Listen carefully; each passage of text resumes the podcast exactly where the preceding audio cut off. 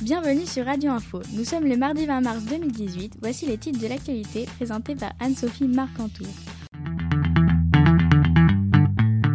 Plus de spectateurs que prévu sur les Jeux paralympiques. Près de 14 millions de Français ont suivi le programme sur France Télévisions. Un record pour les Jeux paralympiques d'hiver malgré une diffusion de nuit causée par le décalage horaire en Corée du Sud.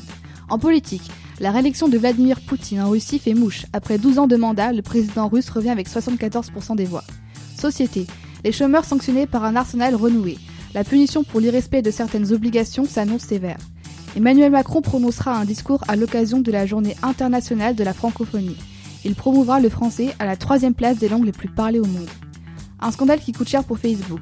L'entreprise aurait vendu des données personnelles de millions d'utilisateurs à une société en charge de la campagne de Donald Trump. Arbin, un danger mortel. 15 enfants et 2 femmes, tués lundi par un raid aérien en Syrie. La ville est toujours tenue par les rebelles dans le Ghouta oriental. Revenons en France. Les jeunes lire. Young adulte, la littérature des 15-25 ans est en vogue. Ces nouveaux genres de romans cartonnent en librairie. Un espace leur a été dédié pour la première fois au Salon du Livre à Paris. Pour finir, une nouvelle vague de froid attendue sur la France. Certains départements ont été placés en vigilance orange, neige et verglas jusqu'à ce matin.